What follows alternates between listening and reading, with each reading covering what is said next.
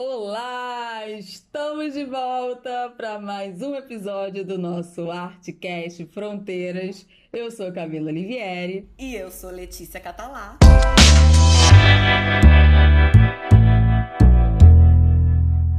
Neste domingo tivemos mais um Oscar. Que noite, minha gente! Que noite! que noite! Dormiste bem, minha amiga? Menina, primeiro que pra dormir foi difícil, né? Porque fiquei numa excitação, subindo pelas paredes, querendo, ai meu Deus! Mas dormi bem demais. Eu fiz essa pergunta exatamente porque eu sei que a gente fica na excitação. É claro que o tema dessa semana não poderia ser outro. A gente não podia fugir disso. Tinha que falar sobre. Sobre a cerimônia, sobre os filmes que a gente assistiu. A gente fez o dever de casa, né? A gente assistiu vários, vários filmes. Vários, Não todos, mas vários. Você é até mais do que eu. É, não dava pra ser todos, mas foi uma boa parcela de filmes ali. Dá pra fazer um bom episódio, uhum. né? Então vamos lá. A gente teve um Oscar diferente esse ano, né? Um Oscar que foi marcado pela pandemia. O Oscar do ano passado, ele foi em fevereiro e foi ali no início da pandemia nos Estados Unidos. O país ainda estava se entendendo, o mundo ainda estava se entendendo com a questão do coronavírus. Foi uma cerimônia normal e essa cerimônia desse ano foi diferente. Pouquíssimos convidados, né? Isso foi uma das coisas que eu mais Sim. estranhei. Mas é o certo, né, gente? gente. Eram os indicados, eles tinham direito a levar um, um acompanhante. E a gente não pode esquecer que lá nos Estados Unidos eles estão realmente um pouco mais avançados que a gente.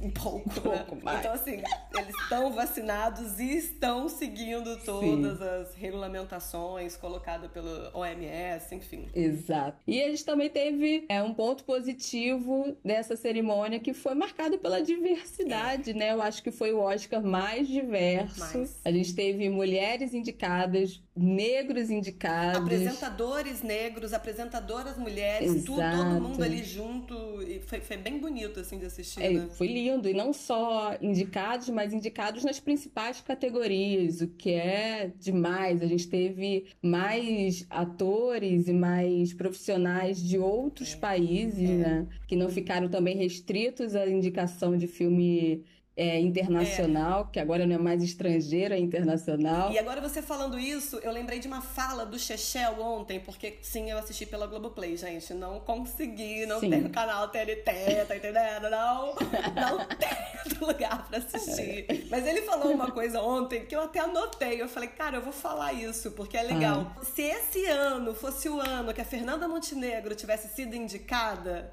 talvez seria o ano uhum. que ela teria uhum. levado, porque esse foi um ano que a academia se mostrou muito aberta para outros países, para outros atores, não só a galera ali dos Estados Unidos, fechada ali entre eles, né? Então, assim, Sim. com certeza a academia não pagaria o mesmo mico que pagou dando. É. Porque assim, Gwyneth Paltrow é Nossa. é legal, é uma boa atriz, é uma boa atriz, mas, gente, Sim. ela em Shakespeare Nunca. Apaixonado, melhor atriz do que Fernanda Montenegro no Central do Brasil é assim, que vergonha. Neva. Então talvez esse ano ela levaria, hein? Não dá uma esperancinha Ai, no demais. coração quando a gente vê a coisa se abrindo? Dá, dá, não dá? Dá uma desconfiança no meu, assim, para mim dá uma desconfiança. Será que é uma coisa que vai se estabelecer ou se é, é o mundo tá obrigando a a academia se repensar e se abrir, assim como está obrigando tudo, Sim. né, a se repensar e se abrir. Será que é uma coisa Eu que Eu acho que é um caminho sem volta. Eu acho que pode ser uma, Espero. pode ser que ainda seja uma coisa meio forçada, porque quer agradar, uhum. né,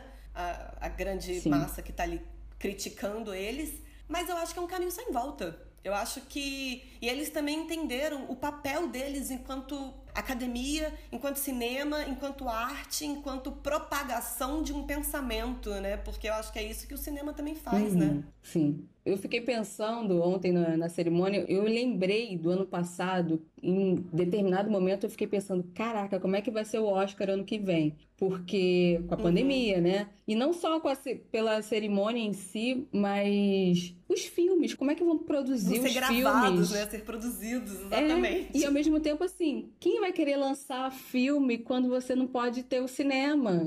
É prejuízo, né? E, e de fato, não deixou a desejar. Eu acho que a as regras que a academia coloca, porque para você ser indicado, você tem que nesse, pelo menos pro Oscar, necessariamente uhum. você tem o filme tem que ter ficado em sala de cinema. Uhum. Então, como esse ano o cinema estava fechado, a academia precisou abrir essa brecha. Não precisa ter ficado Sim. em cinema. Basta ter ido para um, algum festival, ter participado de alguma outra coisa, algum streaming, enfim, ter uma duração lá mínima, ter todos os requisitos. Mas esse era um que era obrigatório e esse ano não foi. Ainda bem, porque tiveram, deu chance de várias Ainda, é. produções é. Netflix, então. Eu super fiquei pensando nisso. E aí abriu exatamente a brecha para filmes de produção independente mas e para Netflix que Nossa, bateu recorde de indicação. Ano, né? A Amazon também teve muita indicação. A Disney, ah, é, enfim, é, encontrou aí alternativas para a gente ter é, um bom uhum. Oscar, né? E os filmes realmente não deixaram a desejar. A gente teve excelentes filmes. Adorei nosso dever de casa, porque eu sempre fico nesse planejamento de não, vou assistir vários filmes para conseguir ver o Oscar com um olhar realmente, né? De quem tá é, entendendo Sim. as indicações, assim. E na maioria das vezes não dava tempo, eu via poucos, depois ia vendo outros ao longo do ano e tal. E dessa vez eu consegui ver com pro propriedade. Todos, né? Falei, não, agora eu sei quem merece ganhar o melhor filme, eu sei. E assim, vários mereceram. Foi muito difícil pra caramba. É muito difícil. Eu, eu sou apegada, eu tenho dificuldade. Eu já falei, eu fiz minha lista, a Camila virou pra mim e falou assim: ah, você colocou todos da lista, os seus, os seus preferidos? Como assim? Você tinha que escolher.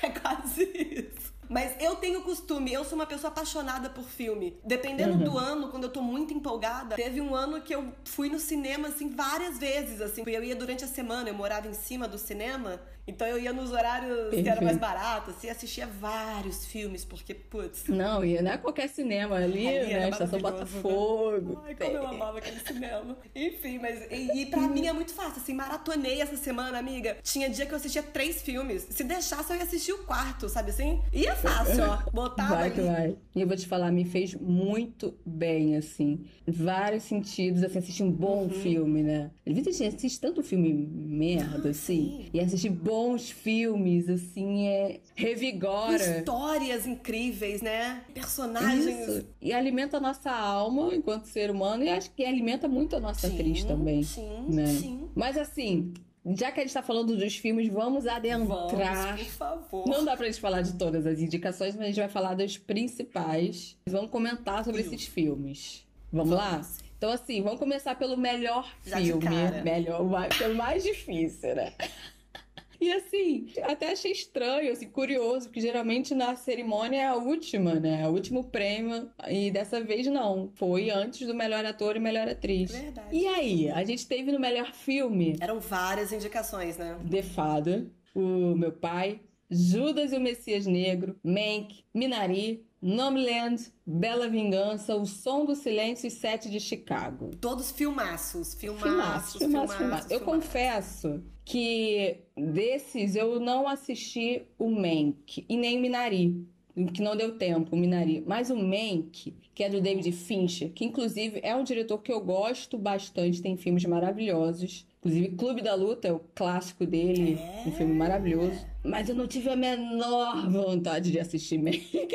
Foi o filme, acho que com mais indicações. Teve 10 indicações. Mas eu não consegui assistir, assim, resistir. Eu fui deixando para depois e. Ai, não é tive vontade de ver. Eu, a história tinha tudo para ser muito maneira e realmente deixou a desejar ali. Mas o filme, ele tem tantas indicações, assim, pela todas as coisas técnicas, pelo que eu entendi, né? Porque ele era muito uhum. perfeito, assim, tudo mesmo. E eu assisti no Man, que eu vou te falar, eu não dava nada pelo filme. Mas eu gostei, sabia? Gostei. Eu gostei porque ele é um pouco dos bastidores do filme, uhum. sabe? Quando você assiste o Mank, você entende o que é a indústria do cinema. Você entende o que é aquilo naquela época, Sim. sabe? Uhum. Tem, tem a coisa da, da, edição que entra toda hora um digitando assim, entrando como se fosse o próprio roteiro, né? Porque é um roteiro falando de um cara que é roteirista que estava escrevendo um roteiro pro filme Cidadão Kane. Então, é, uhum. ele é todo dentro disso, né? Então ela faz, ele faz essa brincadeira aparecendo na tela, tipo, é, interna dia, fulano com fulano, conversando sobre tal coisa. Bem coisa de roteiro, uhum. sabe?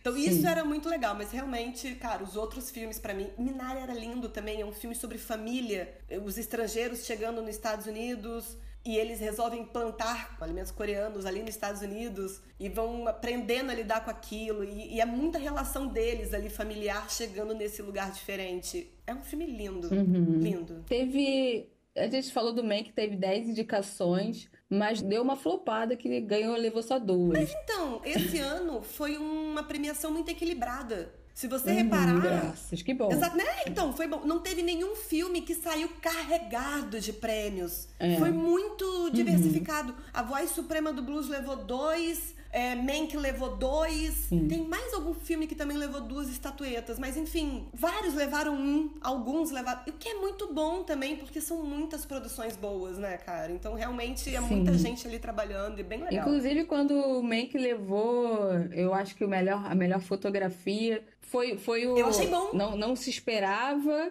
porque é, esperava que Nomadland levasse como melhor fotografia, que inclusive tem uma fotografia maravilhosa. Mas Mank levou e aí começou a falar: Ih, será que Mank vai levar todas? Será que vai comer. Vai... Aí fiquei, ai não, se levar melhor filme, que, que saco. saco.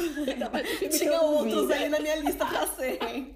Eu fiquei entre Nomadland, Judas. Eu amei a Bela Vingança. Eu odeio esse nome, a Bela Vingança. Eu odeio. Pra mim é péssima essa tradução, a Bela Vingança. Eu prefiro Promising Young Woman. É, nome de filme ruim. Não é nome de filme ruim? Jamais iria assistir esse filme Bela Vingança, gente. Mas pera, eu ia te perguntar exatamente qual era o teu pódio de melhor filme. O seu top 3. Na sua lista, tu tinha quase todos, mas eu preciso top 3. Eram quatro. Os, todos os filmes eram muito Porra. bons, de, de, fato. Não tem como. Gente, é só uma. É, é só pra gente ter um, não falar todos. É claro, tem que ter um pódio, né? Estamos em época de BBB, tem que ter um pódio. é. Mas é muito confuso, meu. Foi quatro, não tem nem a ordem, mas enfim. Vai, vai. Nomadland, Judas. Eu amei A Bela Vingança, que é Promising Young Woman, e Meu Pai. Para mim, são os quatro filmes que quando eu terminei de assistir, eu tava gritando praticamente aqui dentro de casa. De, dessa lista, né? Porque tem outros filmes também que eu, foi incrível. Boa. E o seu? Então, o meu, eu puxei um top 3 eu gostei de todos que eu assisti. Eu tive uma questão com o set de Chicago que era absolutamente minha, porque eu dormi duas É muito bom esse filme. É cara. É bom, gente, eu assumo. O filme é bom, é ótimo. É que eu dormi por incompetência de sono. Eu não sei explicar o que, eu dormi no filme, mas depois eu assisti ele até o final eu gostei bastante. É um excelente filme. Mas eu fico no meu top 3 eu sou uma pessoa completamente emocional, então eu vou pelos que me arrebataram. Eu não consigo escolher tecnicamente. Eu acho que até porque eu também não tenho esses conhecimentos tão técnicos para decidir assim. Então eu vou pelos que me arrebataram, que foram Nomadland, Judas e o Messias Negro, que eu assisti na madrugada. Eu tava quase que com o punho em riste, gritando junto com o Daniel Kaluuya e o The Father. The Father me arrebatou de uma maneira que eu fui pro banheiro chorar no, na toalha, porque me atravessou num lugar muito, sei lá, inexplicável. Então, esses três filmes, para mim, o nome também me tirou lágrimas. Foi um filme muito bonito, né, de fato. E, então esses três foram para mim os melhores filmes. Mas eu confesso que eu tava torcendo e eu tava acreditando mesmo que o The Father ia levar o melhor filme. Eu tava muito na dúvida. Pelo que eu tava lendo, o Nomadland tava muito assim, galera impressionada é, é. tal. Verdade. E ele também é um roteiro adaptado, ele é um livro. E pelo que eu uhum. vi ontem, a Frances, maravilhosa, leu o livro, se apaixonou pelo livro e convidou Chloe Shaw para poder dirigir. Simples assim. O filme é lindo, conta sobre os nômades modernos que tem lá hoje em dia nos Estados Unidos e existem muitos que vivem sobre rodas e vão viajando. E não quer dizer, eu até li uma coisa que fala muito bonito sobre a diferença entre solidão e solitude. Porque uhum. esse filme, ele não fala de solidão, ele fala de solitude, ele fala sobre você estar Sim. bem com você mesmo sozinho, sabe? Ele e, uhum. e, dessa escolha ser genuína, né? Você vê assim, ela prefere, ela quer aquilo, ela já passou por muitas coisas na vida, perdeu o marido, perdeu tudo aquilo que ela tinha enquanto chão, né? Enquanto casa, enquanto e de repente ela fala, ok, se eu perdi isso, agora eu quero ser livre Sim. à minha maneira, apenas assim, né?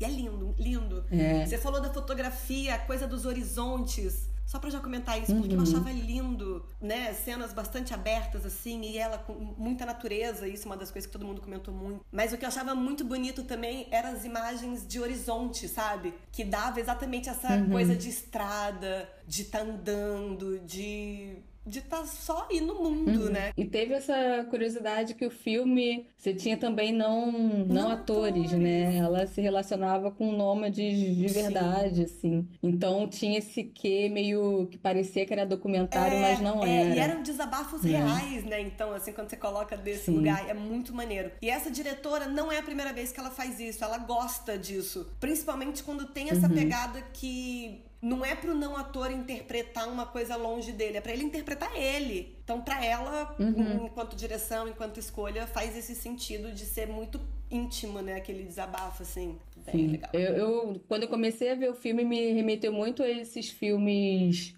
tipo na natureza selvagem, uhum. até um que foi com a própria com a Reese Witherspoon, quando eu vou lembrar o nome agora, que a pessoa parte de uma dor ou então ela vai vai buscar essa solitude para se encontrar em algum lugar, para se achar, para estar consigo mesma, para, enfim, é, é um filme realmente muito reflexivo e em algum momento eu fiquei também pensando, será que é a dor que leva? Não, pode ser que é a dor que leve, mas também é a escolha, Sim, né? É. É, é uma escolha da pessoa gostar. Pode até ter sido a dor que levou mas é alguma conexão que rolou ali que faz ela permanecer. Sim, exato. É. Nem sempre é uma fuga, pode ser uma escolha, é, né? É. Uma escolha também de vida. E o dela é total uma escolha. E o que é bonito também, acho que um deles ali também comentou ontem, é que nenhuma dela, das personagens ali no filme falam adeus, né? Falam sempre até logo na estrada. Sim, ai, foi gente. tão bonito. A vida é feita de encontros, né? Ah, me arrepiei, é, cara. É. Esse... E a gente tá vivendo no momento. E foi isso que eu pensei, porque a gente tem vários filmes não só como indicados como melhor filme, mas vários filmes que falam de, de situações muito atuais. E aí esse filme fala de perda também. E a gente está num momento tão latente de perda, né? E faz a gente refletir de uma outra forma essa perda, né? Inclusive é. essa solitude, essa. Exato. Mas vamos adiante então, vamos. que a gente falou agora, a gente falou sobre melhor filme. Isso. Eu quero que a gente fale sobre melhor atriz. Até porque, né? tá aí junto no mesmo pacote. Sim, é. Já tá junto no mesmo pacote, uma escolha também difícil. Nossa, eu lá vem eu de novo sem saber escolher, porque no, no meu, no meu top estavam quatro. Ai, não tive nem top nesse, realmente. É, Amiga, é, não sei. é porque assim, foi de fato os filmes assim. Viola Davis, eu tava torcendo? Tava. Eu entendo que o papel dela era pequeno, tinha gente que achava que ela não ia ganhar por conta disso. Mas, cara, é muito foda o que aquela mulher fez naquele filme, assim. Ela realmente, uhum. ela tinha um, peso a mais no corpo, porque você vê depois ah, ela no é... palco é outra. Então, assim, ela tem um peso, ela se derrete com aquela Maray lá. Ela tem um. Uhum. É perfeito. Ela, ela, é surreal. É, é, eu realmente eu fico chocada com a Viola. O que mais me chamou a atenção é esse peso, essa perna meio aberta, essa coisa meio. Uhum. Não só derretida de suor, mas derretida ali pelo cansaço da vida, pela luta da... diária, uhum. por tudo, assim, né? Tipo muito foda. A Frances, é, ela tem é quase uma nostalgia também, assim, no olhar. Não sei se você entende. Porque ela, nesse filme, parece que ela não faz muito esforço. Sim, sim. Parece que não parece faz que nada. Tá fazendo nada, parece que ela tá só andando. Parece que eu vejo um buraco andando, eh, as metáforas é. passando assim. Uma pessoa que tem um buraco, a gente vê um buraco dela, assim. Não sei, é a sensação que eu tenho, que eu tive ao ver uma mulher arrebentada ali, andando e, e, e vivendo. Eu conseguia ver a dor dela. Uma coisa estranhíssima. Era visível naquele olhar, naquela, naquele jeito dela de olhar para as coisas, né? Era isso. A forma é. como ela tava olhando para aquele horizonte para aquela natureza. E é isso, trazia uma certa nostalgia, porque ela tem uma puta história, uma puta bagagem mas era uma nostalgia uhum. mais leve, não era tanto de sofrimento, era mais por aquilo que ela já tá vivendo ali, conhecendo outras pessoas, encontros, enfim. Uhum. Aí me vem Carrie Mulligan do Promise Young Woman lá da Bela Vingança. Maravilhosa, maravilhosa. Sim. O filme, gente, é muito Sim. foda. Precisa ela, Esse né? Esse filme me, me, remeteu um pouco ao Coringa. Eu li isso em algum lugar, eu não tinha entendido, mas quando eu assisti, Olha. esse fato de ser meio anarquista em alguns momentos, uhum. essa coisa de, uhum. de se rasgar mesmo, assim, sabe? De ir contra tudo tudo aquilo que as pessoas da sociedade estão falando. E ela uhum. vai foda. E a outra atriz que para mim foi uma puta surpresa que você falou para minha amiga, assista que você vai amar. Pieces of a Woman. Uhum. Eu não sei o nome desse filme em português, não não apareceu para mim. Mas é uhum. a Vanessa Kirby. Eu vou fazer um comentário que a Dira Paz fez ontem e que Pra mim, eu até brinquei assim, eu falei, ok, Dira Paz, você conseguiu me convencer, entendeu? Porque das quatro, eu tava assim, ah, as, as duas mais velhas são fodas, já estão super consagradas, não sei o quê. Talvez eu uhum. daria pra uma das novas. Só pra, enfim, porque os filmes são muito bons, realmente. Só que aí eu fiquei assim, ah, eu, vou dar, eu daria, acho que pra Vanessa Kirby. O filme é muito mais. exigiu muito dela fisicamente, por conta da uhum. gravidez, por conta do. Nossa, cenas longuíssimas. para mim foi cena em plano sequência, uhum. aquele início dentro da casa. Incrível. Sim. Incrível, incrível, incrível. Mas a, a Dira Paz comentou uma coisa em relação a Carrie Mulligan que é, faz sentido. Ela tem que atuar entre o trágico e o cômico por muitas vezes ali. E é uma linha muito tênue para você não cair no, cari no, caricato. Uhum. E ela não uhum. caiu. Então, assim, a dificuldade para ela também é muito difícil, porque a Vanessa Kirby, ela tá naquela onda do pesado e ela vai o filme todo se emburacando no, no peso daquele problema da personagem. Já a Carrie Mulligan fica indo de um lado pro outro. O que também exige muito do, de trabalho de atriz, né? Enfim, eu falei isso, falei, falei, falei, mas eu mesma não saberia escolher. Eu mesma ficaria ali. Posso dar pras quatro? Acho que eu vou dar para as quatro. Pipocou. Tem a outra que também foi indicada, mas eu não assisti o filme dela, que é da Billie. Qual? Ah, sim. Estados Unidos versus Billie Isso. Holiday. Mas eu ouvi falar muitíssimo bem também. Mas eu acho que eu ficaria entre Carrie e Vanessa. Ai, mas eu amo Francis. Ai, pipoquei. Pipoca, legal. Cara, eu vou discordar de você com a, da, com a relação da Viola. O filme é sobre. Não achei que era um papel pequeno, o filme era sobre ela. Não, tiveram gente que falou isso ontem. Eu não achei isso, não. Tanto que assim. O, ah, o, papel, tá. o trabalho dela, é. puta que pariu. É porque ela, em, em, tempo de filme, ela parece pouco. Sim. É, nesse sentido que o papel é. parece ser pequeno. Ela tem 20 minutos de cena, Verdade. 26 minutos de cena. Tudo concentra mais ali na discussão dos músicos, isso, né? Isso, Não que o papel dela seja pequeno, muito pelo contrário. Nossa Senhora. Mas assim, eu, eu concordo que a Viola... A Viola e a Francis são, acho que atrizes, que elas têm uma bagagem, elas têm... Que elas são quase como atrizes catárticas, né? Você assiste... Eu assisti da Viola e fico, eu quero ser assim, eu me segurando assim no, no sofá de que eu quero, eu, sabe? Elas fazem isso no trabalho delas, eu acho que elas promovem quem assiste. Uhum, eu uhum. acho que realmente é até difícil concorrer com elas. Mas eu concordo. Quando eu tava assistindo Pieces of Woman, eu, eu pensei nisso ao, ao, longo do filme. Falei, cara,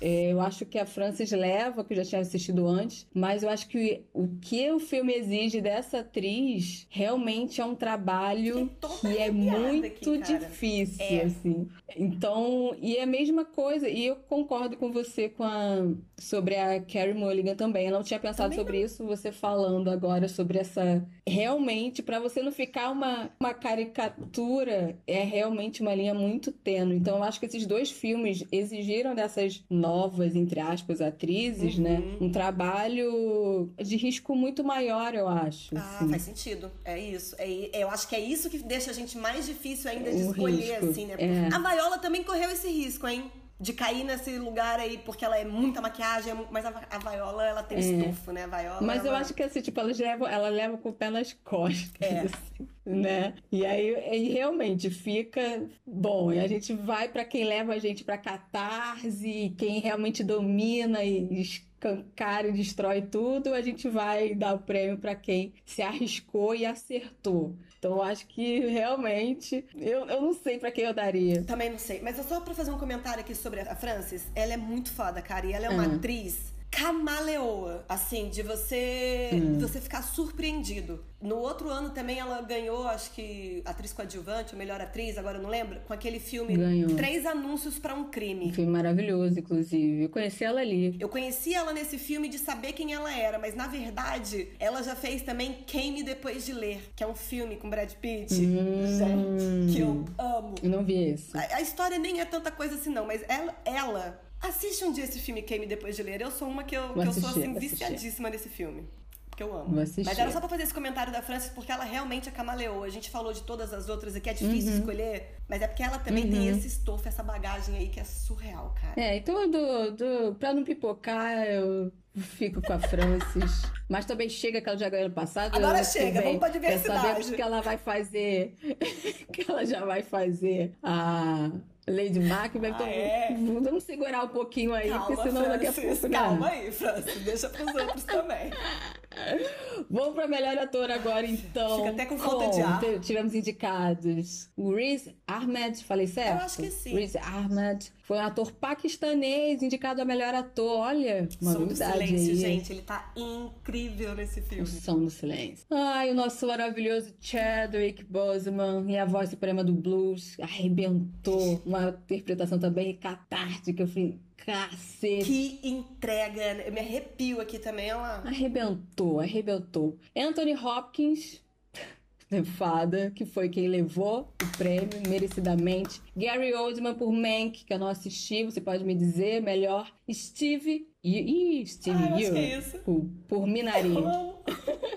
Anthony Hopkins era meu favorito. O meu top 3 era realmente o Chadwick, o Reese Ahmed e o Anthony Hopkins. O Anthony Hopkins era realmente meu favorito e levou. Mas eu também tenho aqui um protesto a fazer. Meu top 3 não seria esse se o Daniel Kaluuya Estivesse. fosse indicado a melhor ator. Eu não entendi absolutamente nada porque ele Ele e o outro Tava ator como estavam como coadjuvante. coadjuvante, gente. Sendo que os dois, pra mim, são quê? Exatamente. Protagonistas? Ele e o Lake, Lakeith Stanfield. Lakeith Stanfield eram os dois ali que estavam ali lado a lado, protagonizando, mesmo, Protagonizando, protagonizando o filme Judas e Messias Negro. E aí eu não entendi nada, porque os dois estavam como coadjuvantes, quem era o protagonista do filme então. De alguma maneira foi até positivo, porque se ele tivesse realmente como melhor ator, ele não levaria, ele provavelmente ele perderia Anthony pro, Hopkins. pro Anthony Hopkins, então ele acabou levando, que foi muito bom. Mas eu fiquei meio puta, assim. Eu, e se eu fizesse esse filme, se eu fizesse o papel dele, eu ficaria meio bolada de ser chamada de coadjuvante, não sabe, cara? isso daí também. Isso pra mim foi assim, what? É, e, bom. e, e você falou do Chad, do Chad, ai eu íntimo, Chad. Ah. Mas, cara, vamos comentar sobre isso, porque ele tá impecável.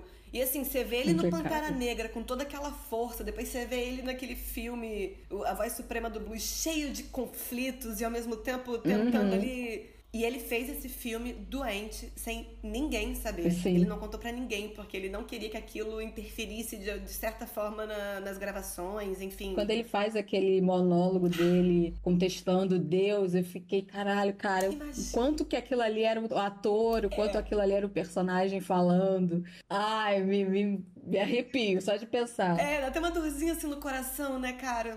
Hum, por que uma pessoa tão jovem, tão boa, tão foda pra caralho precisa ir embora, assim, tão abruptamente, né? E em tão pouco tempo ele fez tanto, né? De tanto filme. Exatamente. E não só de, de trabalho, realmente, fez tanto de trabalho, fez tanto por outras pessoas, porque o simples fato dele Sim. abrir a boca em uma parada internacional, dar uma entrevista, falar Uhum. o que ele falava, se portar da forma como ele se colocava, gente, ele ajudava muita gente só por ser ele, né? É fato. Exato. Eu fiquei muito na dúvida, porque eu gostava muito do Chadwick. Anthony Hopkins, a gente já falou lá no início, e ele foi. Gente, eu chorei feito criança, porque Nossa. assim, eu amo Anthony Hopkins, mas eu vou falar pra vocês assim que nem era tanto esse apego de ah, Anthony Hopkins, Anthony Hopkins, até eu assistir o filme. Porque aí, gente, vocês vão ver o Anthony Hopkins num lugar de fragilidade do ser humano, porque é um filme que fala de Alzheimer. Eu fiz uma peça e me lembrou muito essa peça, porque o Alzheimer ainda é um tabu.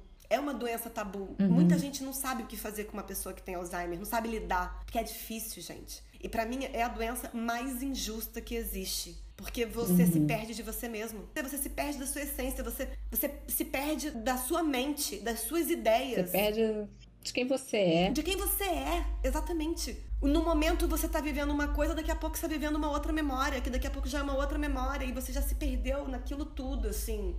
E na peça que eu fiz, a gente também discutia essa coisa de da pessoa doente ir pra um lugar, assim, pra um asilo, ir pra algum lugar, porque também é uma discussão muito pesada ainda na nossa sociedade, assim, né? Muitos lugares ainda não estão totalmente preparados pra receber, as famílias ainda também, às vezes, só se desfaz, não entende que lá é um lugar que é pra continuar visitando, que é, né? Sim, sim. Mas eu preciso só comentar também do ator coreano, que eu amo. Fala. Porque assim, Fala. eu não tinha como torcer pra ele. Realmente, Anthony Hopkins e Chadwick estavam bem melhores, assim. Não bem melhores, mas tavam, Uhum. precisavam ganhar mais. Mas esse ator coreano, gente, eu adoro ele. E eu conheci ele em The Walking Dead.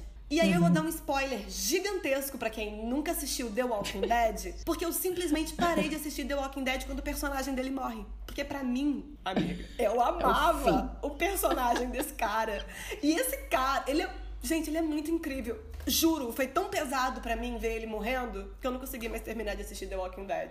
E aí, tudo que esse cara faz agora eu quero ver, porque eu acho ele muito bom ator, sabe? E aí, quando eu vi o filme, eu falei, lógico que eu vou assistir, vou torcer pra ele. Mas claro que aí tinha o Anthony Hopkins e não dava para torcer por ele, mas eu precisava não, contar não. isso. Porque, gente, ele é muito bom. Eu sou muito emocionada, Sim. né? E já temos o spoiler que ano que vem ele fará o filme com o Jordan Peele e o Daniel Kaluuya. Né? Então imagino deve ser. Estou ansiosa já por esse, por esse filme. Eu tenho uma memória afetiva com Anthony Hopkins que, que eu acho que partiu do Silêncio dos Inocentes. Eu assisti adolescente. Para mim, é a trilogia que eu mais amo me afetou de uma maneira que eu sempre gostei muito de filmes policiais, de suspense. E para mim ele era muito marcante assim. E cara, e vou te falar, eu fico muito comovida em ver atores atrizes mais velhos atuando. Me sensibiliza porque a gente sabe, primeiramente, o quanto é difícil e o quanto esses atores são esquecidos até, né, nos papéis. Sim, sim. E às vezes atores geniais. Acabam pegando muitos papéis bobos, né, de vô, de menores. Vó, de isso, e isso vai totalmente contra a nossa profissão, que é uma profissão que ela privilegia, assim, pelo menos você tem personagens é. para todas as idades, assim, né? Você, você pode ser ator com qualquer idade a gente não tem tempo. A gente não, tem, não é igual atleta que tem um tempo. A gente pode, a pessoa pode começar com qualquer é. idade, a pessoa tem personagens de qualquer idade. E geralmente não se colocam atores, personagens principais ou personagens importantes para atores mais velhos. E ano passado, inclusive, ele fez o Dois, dois Papas e tem personagens que só ele pode é. fazer, só pessoas com essa idade podem fazer. Assim como personagens mais novos, só quem é mais novo pode fazer, tem a leveza é. de, um, é. de, um, de ser, né, mais novo. Ver, inclusive, a nossa. Aqui a gente tem a nossa Laura Cardoso, Amo. que também fico super sensibilizada de ver ela atuando. Enfim, só de ver me toca, uhum. sabe? E aí, vendo nesse papel também tão fragilizado, em que em algum momento a gente já teve de encontro com esses personagens. Quem nunca? A gente pode não ter nossos avós, mas já não teve encontro com algum senhor que, oh, oh ela é, sei que, e que confunde, que a gente não tem tem entendimento sobre o que acontece com aquele ser, né? Exatamente. né? E a gente fica sempre e fica sempre aquele senhor de canto, ou aquela senhora que sentada no canto e que as pessoas não dão importância porque já não entendem mais nada ou porque é já por não. Isso, é o tabu da coisa. As pessoas preferem fingir Exato. que não tá acontecendo, excluem a pessoa Exato. do que lidar com aquilo, sabe? Exato. E para mim, você falando isso, foi muito afetivo realmente esse filme porque eu lembrei das minhas duas avós. As minhas duas avós tiveram Alzheimer. E é por isso que eu falo assim, o quanto é injusto, sabe? Isso me toca muito, é, assim, porque, é. cara, são pessoas ativas a vida inteira que fizeram várias Sim. coisas e de repente você vê elas perdendo o que,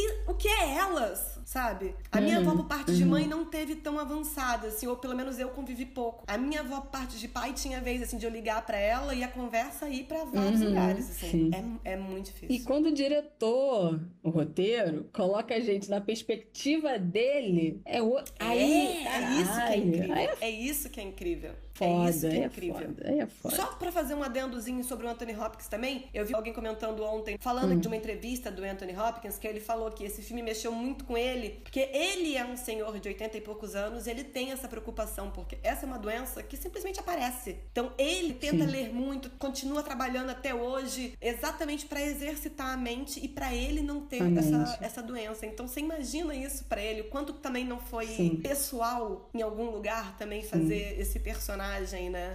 Eu, mais uma vez, toda arrepiada, né? Eu também. Aquela cena final de arrebatar. Ele chorando pra pedir uma mãe pra mim, cara. Ai, dá uma vontade de atravessar Nossa. a tela e abraçar. Meu Deus, falar, tá, vai ficar tudo bem, confia em mim.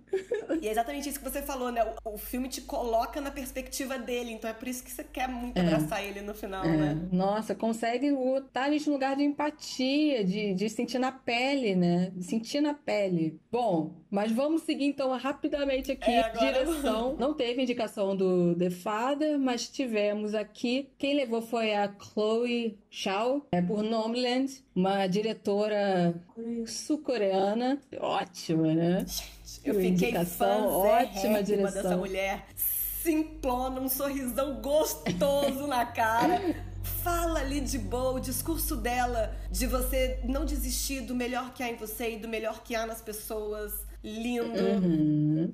Mas também temos, tivemos indicação de Minari, Bela Vingança, Mank e o Druk que aparece aqui. Eu falo Druk, Eu mas... falo Druk também, mas é eu aprendi Druk. que é Druk. É, dinamarquês. Dinamarquês, né? Então vamos pra Druk, já que que é a primeira vez que aparece aqui o truque com melhor direção. Eu não consegui assistir, você viu, né? Eu vi, eu amei esse filme. Druk também levou melhor filme internacional. Merecidíssimo. Assim, claro, eu não assisti os outros filmes, mas eu tava torcendo tanto para esse filme ganhar alguma coisa. Primeiro que é com Mads Mikkelsen, que é um ator assim fenomenal. Já vou aproveitar, inclusive, falar um pouquinho aqui de filme internacional, Vai. já para falar aqui junto, porque ele ganhou como filme internacional e esse mesmo diretor também já levou em outro ano o Oscar com o filme A Caça, que também é com esse ator. Gente, ele é incrível, assim, amiga, de uma profundeza, uhum. assim, de um. Eu não sei explicar para você. Você precisa assistir esse cara atuando. Ai, todo... Não, vou. Precisa. Super. E o filme, ele traz uma polêmica, porque ele... são quatro caras mais velhos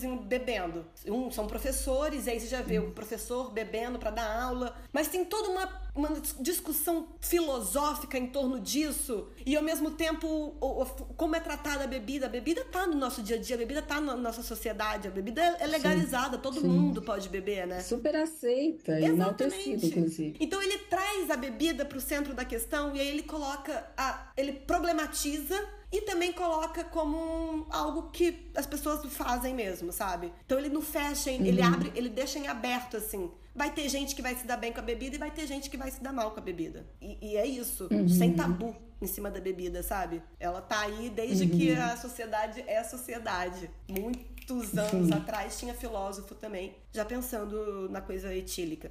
Mas uhum. enfim. E a atuação dele também vai. No final do filme tem uma cena dele dançando. Todo mundo fala desse final, tô doida pra ver. Ah, é? Uhum. Meu Deus, a cena dele dançando, amiga. Ai, que vontade de entrar naquele filme, caceta. Aproveitando o Druk, a gente também pode falar de um filme que nem todo mundo assistiu, todos, mas que tava como preferido, que é Soul, no melhor animação, né?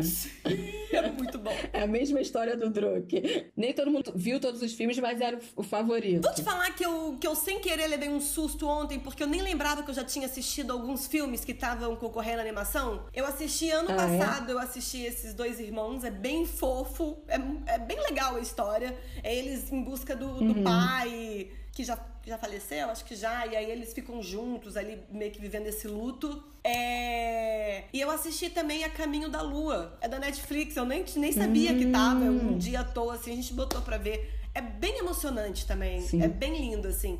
O outro eu não assisti, que era O Chão e o Carneiro, que é filme de massinha. E tinha um outro também que eu vi que eram uns riscos fininhos, que parecia bem bonito, assim, eu não lembro o nome agora. Mas o Soul. Mereceu. é sobre música e fala de propósito de uhum. vida, sabe? Ai, é, é, um filme, é animação, mas é um filme para adulto. Eu vou chorar de novo. É um filme que faz a gente pensar em como a gente leva a vida, sabe? Não, são os próximos que eu vou assistir. Druk e Soul, daqui a pouco. mas passando rapidamente, a gente ainda teve atriz coadjuvante e ator coadjuvante. Ator coadjuvante, fala você. Ai, Daniel Kaluuya, maravilhoso. Meu crush, mas isso não vem ao caso. Mas continuo achando que ele deveria ser principal, mas óbvio Pelo menos que tinha que ter sido ele como melhor ator coadjuvante. A cena do discurso dele e aquele, aquela cena ali foi, e ele fez canto lírico para pegar o ritmo, né? Muito foda. E ele é inglês, né? E ele teve que aprender o sotaque sulista, que é um sotaque mais difícil. Isso. Até o Gabriel comentou ele, nossa, é difícil mesmo. Foda, um trabalho foda e de você vê ali uma construção de personagem é, muito presente ali, né? Ele tá bem diferente do que a gente costuma assistir. E tinha que ter sido dele, não fazia menor coerência ele perder pro Sacha Baron, Baron Cohen.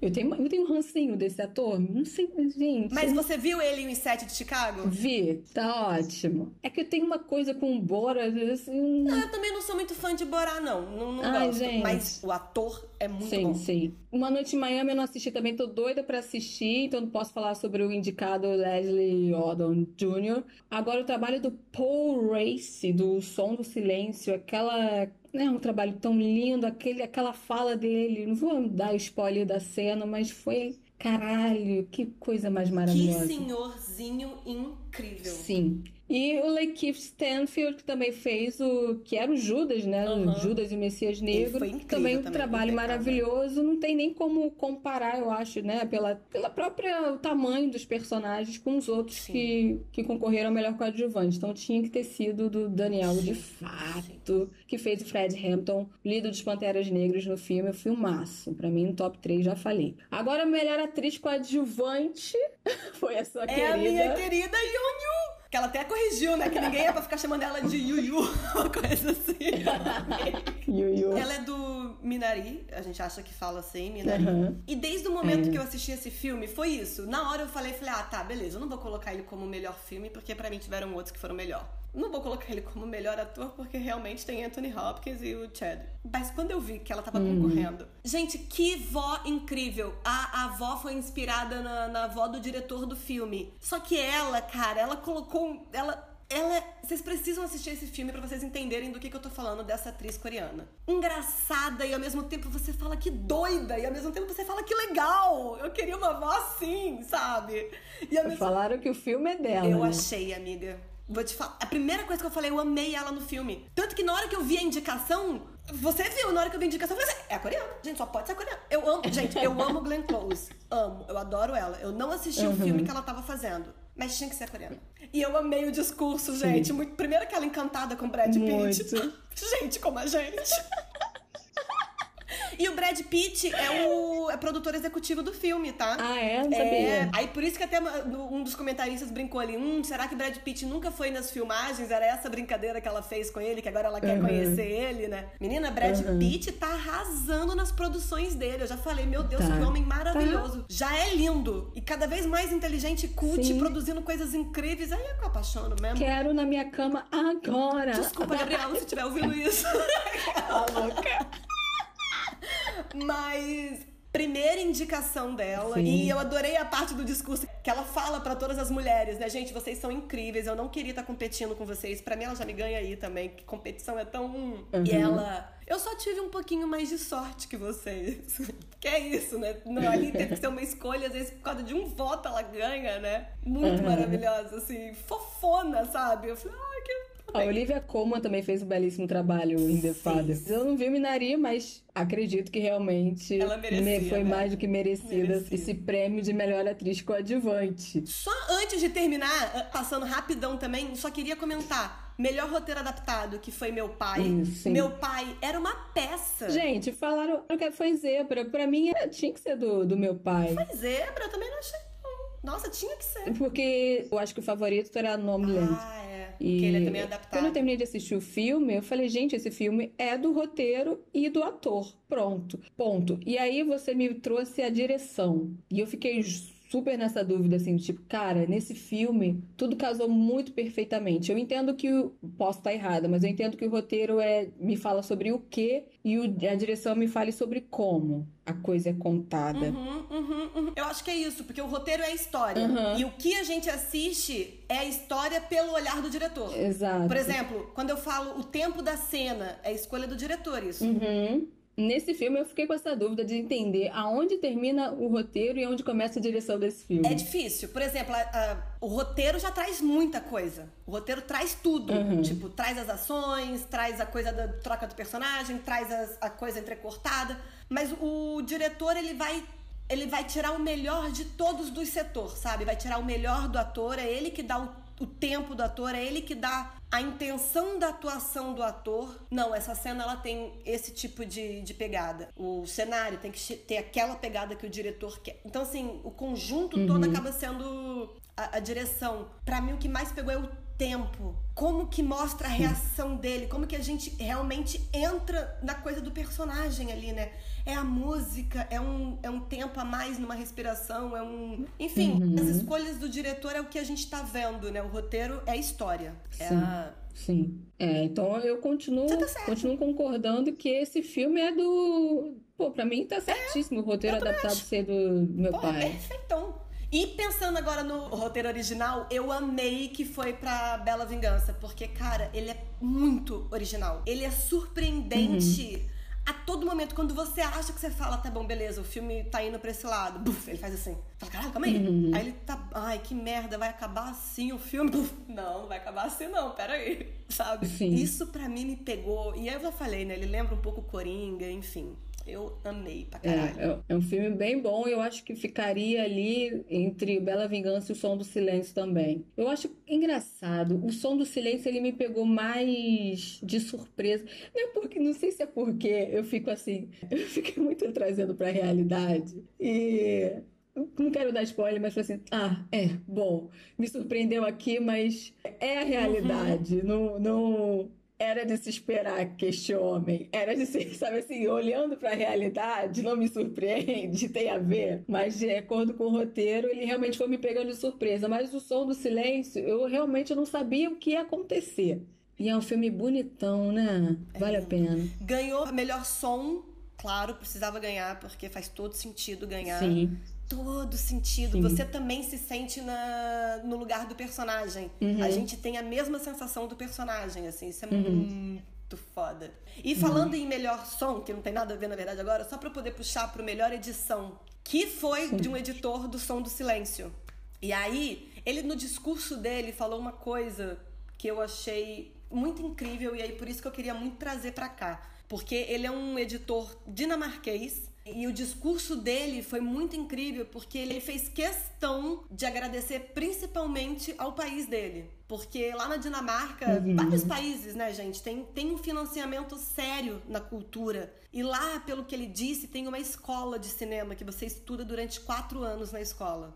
Uma escola financiada pelo governo dinamarquês. E aí, o que mais eu, eu queria muito comentar aqui com vocês é a importância de um governo sério quando ele resolve realmente financiar a sua cultura. Financiar é isso mesmo, dar embasamento, dar subsídio, dar oportunidade das pessoas estudarem, conhecerem a sua própria história e conhecerem outras histórias para assim criar outras histórias. Uhum. Porque o que, que acontece? A própria academia sempre deu prêmios para os norte-americanos porque estavam ali, a produção acontecia ali. Os filmes estrangeiros que o prêmio não fica para o filme. Eu descobri isso ontem. O prêmio vai para o país. Sim. Ou seja, país. o país é reconhecido por ele estar tá fazendo esse tipo de trabalho. O prêmio é da Dinamarca, não é do, do filme. Não é do né? filme, exatamente. Mas falando do, do editor, não foi pra Dinamarca, né? Foi pro filme. Sim, sim. Mas ele agradece muito a Dinamarca por isso. Mas o que eu tava querendo frisar era essa importância. A academia sempre dava para as pessoas dali. Os internacionais que normalmente ganhavam era Itália, né? Fellini, enfim, que ganhou lá uma das uhum. primeiras vezes. E a França, porque a França também é muito conhecida pelos seus filmes de longos roteiros, de muita falação, relação de personagens, então sempre se destacou muito. E a gente vem vendo uma leva agora de coreano, ano passado ganhando filme, uhum. Dinamarca que já ganhou várias vezes, aí tem gente de, fazendo outras funções, não né, como direção, mas é resultado, gente. É resultado de investimento. A cultura precisa de investimento. O Brasil chegou uma vez no Oscar, foi golpeado lá pela Williams. Mas assim, o Brasil não tem conseguido chegar. Isso diz muito sobre a cultura Sim. de um país, diz muito sobre como esse país enxerga a própria cultura. Né? A cultura diz uhum. muito sobre o, pró o próprio povo. Então a gente precisa olhar Exato. pra gente. A arte, ela reflete a nossa realidade. É parar de ficar brigando com os nossos artistas brasileiros e entender que eles estão lutando pela gente também, né? Uhum. É uma troca e bombardeia os nossos aqui para amar os nossos lá de fora, como eles são lindos, eles brigam por coisas e a gente tem que entender que cada Sim. país tem a sua arte, porque exatamente ela reflete a sua realidade. Se você tá com problema em aceitar um funk, que é, é uma arte brasileira, tá ganhando o mundo. É porque seu problema não é com funk. Seu problema pode ser com uma questão social ali. Eu acho que é mais olhar pra gente agora nesse momento também, né? Perfeito, amiga, perfeito. E, cara, a gente tem tantos atores, tantos artistas fodas, assim.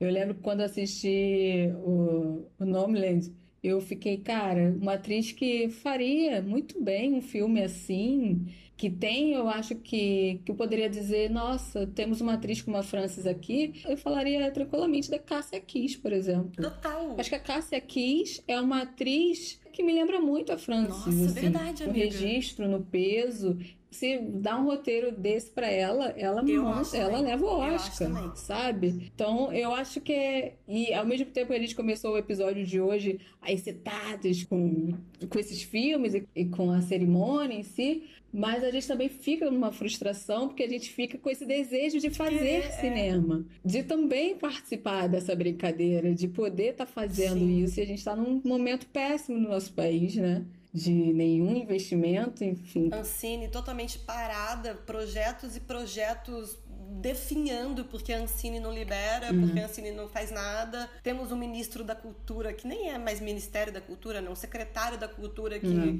pff, caga merdas o tempo inteiro pela boca, uhum. seguindo ordens uhum. do chefe dele enfim. Então, é, então a gente tem excelentes profissionais, a gente tem, a gente é muito rico de muito ideias de, de cultura e a gente tem pouco investimento ou nenhum. Então a gente fica uma sensação mesmo de frustração, é. né? Eu falei, cara, eu quero fazer o meu, porque eu também não quero ficar esperando que ninguém me chame para fazer nada. E também, porque é tudo tão escasso, né? É tudo tão escasso que quando tem são as mesmas pessoas fazendo também e agora ninguém mais faz nada porque ninguém tem dinheiro, enfim.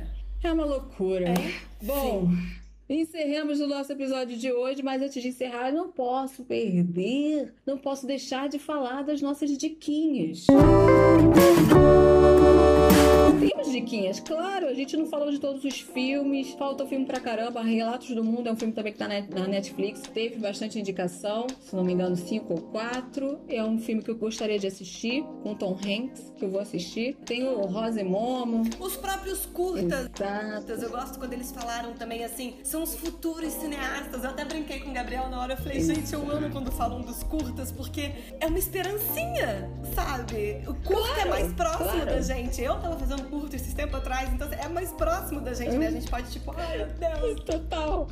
E, e, ganhou Dois Estranhos, que inclusive é a minha diquinha. Dois Estranhos tá na Netflix. Pesado, é tenso, mas é importante ser visto. Enfim, assisti ontem à noite.